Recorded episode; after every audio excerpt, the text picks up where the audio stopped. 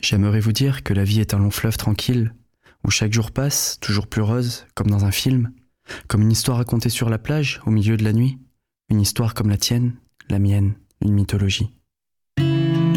Après tant d'attentes, j'ai rencontré ma belle et douce Aphrodite, me berçant dans ses bras de Morphée, par cette tendresse qui l'habite, me rassurant et me soutenant, par son courage et sa force herculéenne dans ces voyages d'Hermès, où la vie nous mène. Tel Athéna, me rendit la vie et m'habilla de sa présence, et s'occupa de mes craintes vécues, comme une blessure que l'on pense, constante victime de mes craintes du passé, toujours et encore.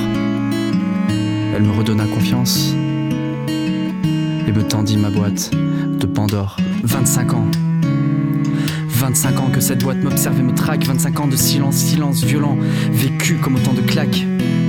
Une boîte contenant 25 ans de mots et un peu d'espérance, autant d'inconnus à assumer dans toute leur puissance.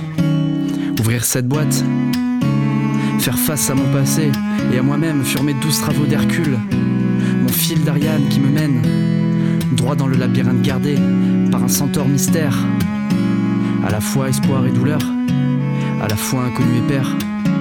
Me voilà seul maintenant, à combattre mes longues chimères, affaibli par mon pèlerinage sur les traces de mon père. Aphrodite m'a laissé.